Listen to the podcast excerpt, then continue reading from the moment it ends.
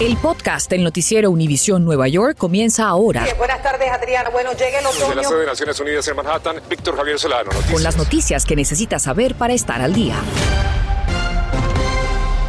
Y una serie de apuñalamientos al azar deja a un estudiante muerto y un turista herido en Morningside Heights, en Manhattan. El sospechoso, quien fue detenido, cuenta con un largo historial delictivo. Peter Ortega nos cuenta y consultó con expertos analizando esa problemática de aquellos que una y otra vez reinciden en el crimen. La noche de este jueves, un estudiante de Columbia University murió apuñaleado en el sector de Morningside Heights, en Manhattan. Poco tiempo después, muy cerca de donde ocurrió el incidente, un turista italiano recibió también puñaladas y una tercera víctima fue amenazada con un cuchillo. El sospechoso de 25 años es un ex convicto suelto bajo libertad condicional. Profesor, ¿qué es lo que está fallando en nuestro sistema de justicia criminal?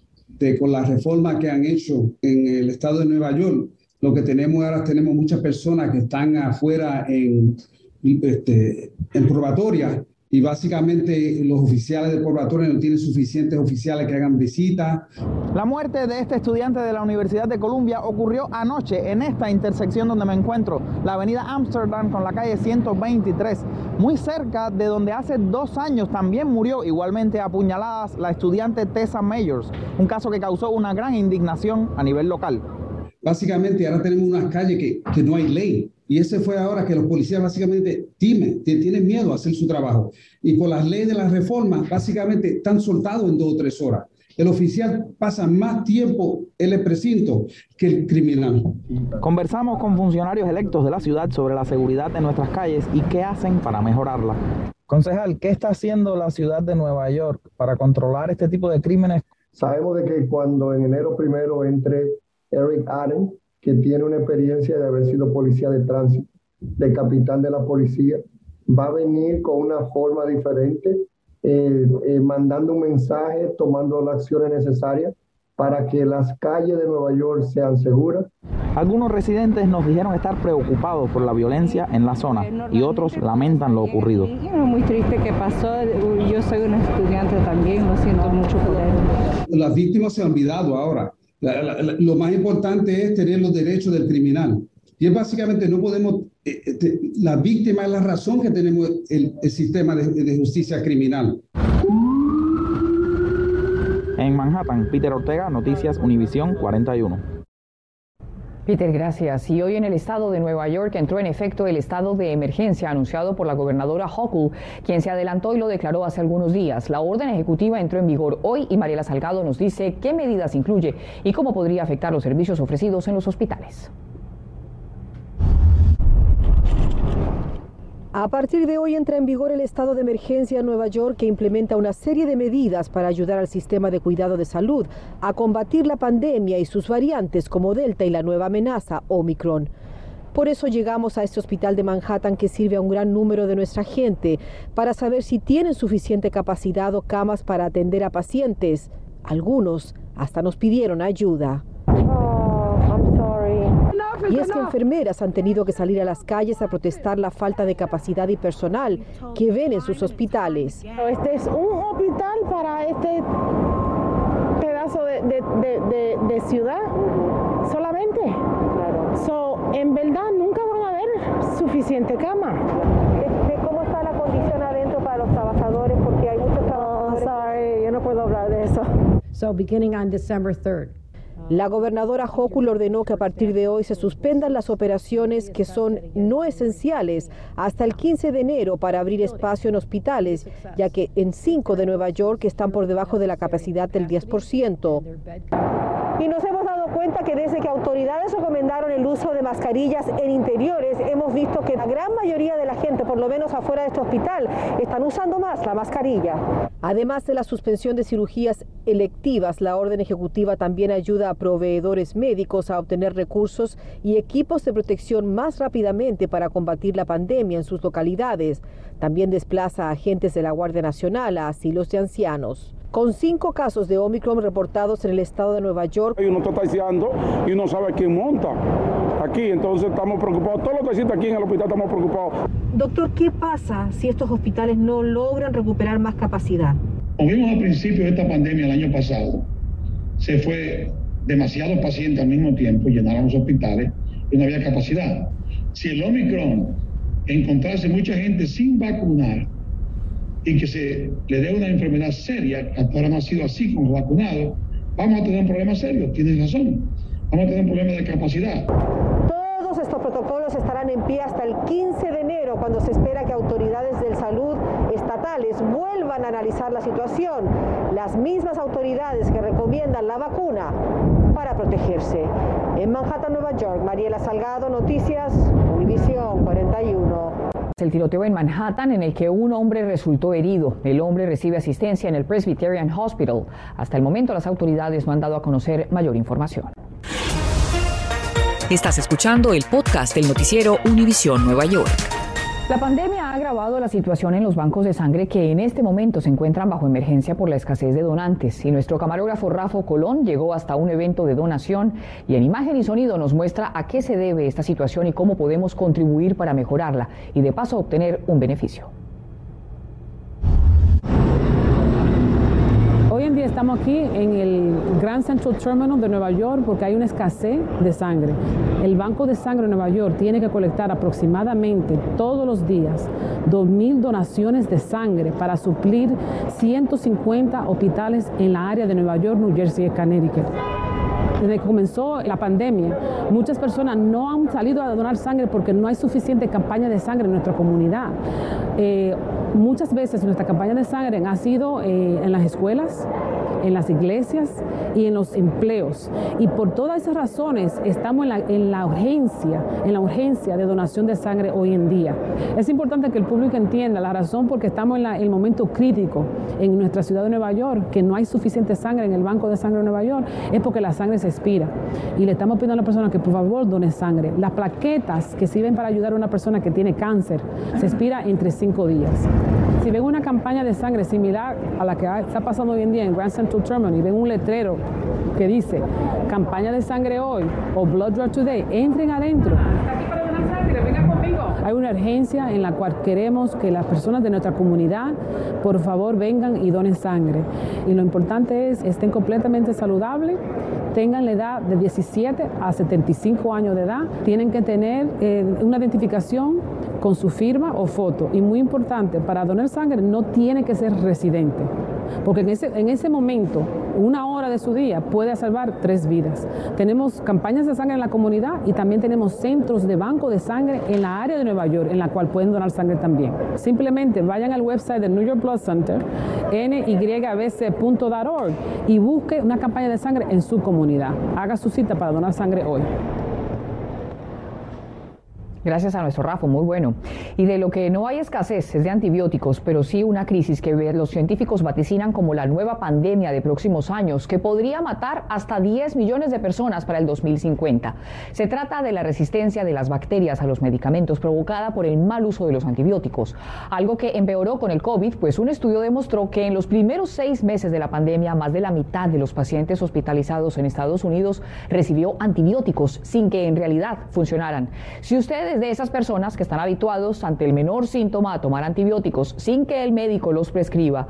Preste atención a esta entrevista con la doctora Ekaterina Kostiukina, médica graduada de Harvard, con quien conversé previamente. Doctora Kostiukina, muchísimas gracias por atender a Univisión y en primer lugar, ¿por qué estamos hablando de una posible nueva pandemia? ¿Qué fue lo que pasó? Es un placer estar aquí y poder informar a las personas para que nos podamos defender de esta nueva posible pandemia. Lo que estamos viendo con el COVID es que ah, ahorita se ha overutilizado los antibióticos. Cuando no teníamos herramientas para el virus, dábamos antibióticos. Ah, buena suerte que tuvimos de que los datos científicos han avanzado rápido y ahora podemos distinguir ah, entre el COVID que, sea, que solamente sea viral versus una infección secundaria de bacterias y podemos no overutilizar los antibióticos en el hospital para COVID. Estamos de pronto, y particularmente los hispanos, acostumbrados a una mala práctica frente a los antibióticos. Sí, desafortunadamente. Y el problema son los efectos secundarios. Cuando utilizamos los antibióticos para ah, algo que sea rápido, para sacar los síntomas rápido, corremos el riesgo de que en el futuro estos antibióticos no funcionen. No nos comprometamos utilizando antibióticos, entrenando nuestras bacterias para que tengan mutaciones, seleccionándolas cosa que la población que tengamos adentro, que todas la tenemos, son 10 más veces las células de ellos que de nosotros, y si usamos antibióticos, los seleccionamos a los resistentes, y cuando realmente necesitemos esta herramienta, no va a ser eficiente para cada uno de nosotros. ¿Cuál es el escenario al que creen podemos llegar? ¿Qué tipo de cosas en el futuro, si seguimos en esta posible camino a pandemia de los antibióticos, qué puede pasar con ciertos procedimientos? la vida como era antes de los antibióticos. La expectativa de vida era muy poca. Cuando un niño se lastimaba, por ejemplo, y le daba una infección simple en la piel y ah, los llevaban al doctor y no había nada que hacer y se morían. Igual las infecciones urinarias, las infecciones de, los pulmones. Si no tenemos herramientas que combatan estas infecciones, pues lo que va a pasar es que nos vamos a morir. ¿Qué le dice usted a esas personas que a veces, por ejemplo, saben que aquí en Estados Unidos no se consiguen tan fácil los antibióticos, pero deciden traerlos de sus países, hacen un encargo y se los toman ante un dolor de garganta? No es necesario hacer eso, se perjudican ellos mismos. Uno, vivimos con las bacterias y cada vez que usamos un antibiótico matamos a las bacterias también buenas que nos ayudan con nuestras funcionalidades diarias cada vez que tomamos un antibiótico, seleccionamos a las que mueren con ese antibiótico, pero hay un porcentaje pequeño que es resistente por mutación. Entonces, esas son las que se quedan, se reproducen y para un futuro van a ser las resistentes. No nos dañemos nuestro microbioma utilizando antibióticos sin necesidad, como caramelo. No son caramelo, definitivamente. Bueno, y un nuevo proyecto de ley mejoraría el acceso de beneficios de SNAP para estudiantes universitarios. Berenice Garner nos explica cuáles son esos requerimientos que cambiarían y cuántos podrían verse beneficiados. Hola, ¿cómo están? Nos encontramos en el Hostos Community College, donde el 60% de estudiantes son latinos. Hoy precisamente estuvieron hablando del problema que enfrentan algunos para suplir sus necesidades alimenticias y qué hacer para evitar que esto se interponga con su futuro. La senadora Gillibrand anunció la nueva iniciativa que eliminaría el requisito de trabajar para comer. Estoy más o menos con la comida, pues y es que estudiantes como Casimilia asegura que algunas veces tiene que decidir entre comprar comida o un libro. Sí, muy difícil. Libro, mi comida, todo la tengo que pagar yo de mi dinero porque no me daban suficiente ayuda y todavía no me dan suficiente ayuda. Y ella no es la única. ¿Podríamos decir que los estudiantes de Nueva York tienen hambre? O ciertamente sabemos que antes de la pandemia había mucha necesidad, que había mucha hambre y la pandemia solamente ha eh, agravado el problema. De hecho, se estima que en la ciudad de Nueva York un 40% de estudiantes universitarios pasarían hambre y la única opción para recibir asistencia de alimentos es trabajar 20 horas a la semana para la escuela. ¿Cómo se beneficiarían los estudiantes con esta ayuda que anunció la senadora? Con este programa no tendrían eh, toda esa, esa, necesidad de tener que trabajar a tiempo completo para poder recibir los beneficios de los alimentos. Entonces esto sería una gran ayuda para los estudiantes porque realmente necesitan el tiempo para poder estudiar. Claro que sí. Sobre todo porque algunos estudiantes como Casimili también trabajan por fuera para poder mantenerse. Por eso la máquina dispensadora es su única opción. Papita que te llenan un poquito, no mucho, para mantenerte. En el Hostos Community College, Berenice Garner, Noticias Univisión 41. Bere, muchas gracias. Y hay buenas noticias para los residentes de Nueva York y New Jersey, ya que han extendido la fecha para que los residentes que sufrieron daños en sus viviendas por cuenta del paso del huracán Aida pidan asistencia federal. En Nueva York la fecha límite es ahora el 4 de enero y en New Jersey es el 5 de enero. En Nueva Jersey hay 12 condados que califican para solicitar la asistencia que incluye dinero de alquiler, reparaciones esenciales a la vivienda, así como cobertura de bienes personales y otras necesidades. Usted debe llamar al 800 621 3362 o ingresar a la página web que tiene en su pantalla. Tenga en cuenta que debe tener a la mano la dirección de su vivienda, también el número de seguro social, información bancaria, ingreso anual de este hogar y la descripción de los daños. Y en esta temporada navideña, para algunos es más importante dar que recibir. Y este es el caso de Brian Baez, un miembro activo de la Infantería de los Estados Unidos, quien dedica su tiempo libre para recolectar regalos para niños de bajos recursos. Baez encabeza un grupo de cuatro miembros, todos militares, y recorren casa por casa, negocio a negocio, en busca de donaciones de juguetes para los más necesitados.